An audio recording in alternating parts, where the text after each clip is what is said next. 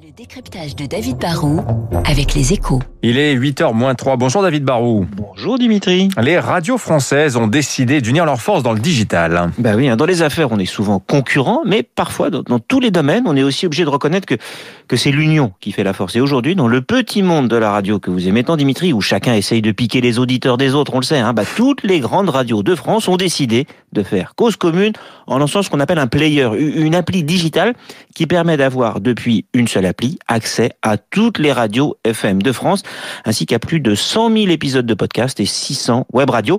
C'est le Radio Player tricolore. Pourquoi les radios unissent-elles leurs forces, David?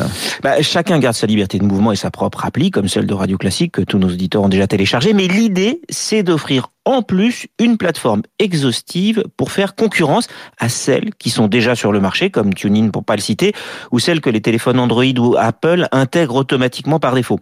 Ces applis, en fait, il faut le savoir, hein, piratent souvent le, le signal des radios. Elles captent le flux sans autorisation particulière.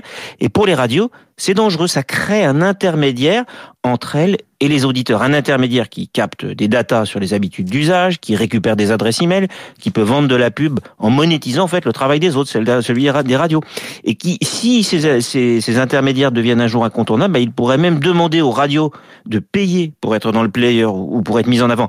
Avec l'appli de l'équipe de France de la radio, l'ambition des radios, en fait, c'est de reprendre leur destin en main. Est-ce que ce radio player tricolore, ça peut marcher, David? Bah, Techniquement, l'appli, je l'ai testé hier, est aussi bonne que toutes les applis qui existent. Après, bah, il faut la faire connaître. Il faut que toutes les radios jouent le jeu et en fassent la promotion. Ensuite, il faut offrir un petit plus pour se différencier. Plus de podcasts, par exemple, ça c'est possible.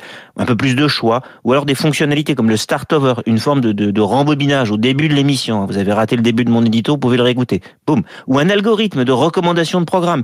Et puis, il faut aussi négocier avec les fabricants de smartphones, d'enceintes connectées ou les constructeurs auto pour qu'ils mettent en avant cette appli directement sur leurs écrans.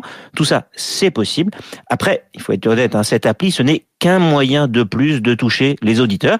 Il y a encore l'AFM, demain il y aura la radio digitale de plus en plus. L'important, en fait, c'est d'être simple et toujours à un clic ou un bouton on-off pour séduire et capter l'auditeur. Voilà, Radio Player France, ça s'appelle l'appli, mais le mieux c'est d'avoir Radio Classique tout court. Ça va plus vite. Les deux.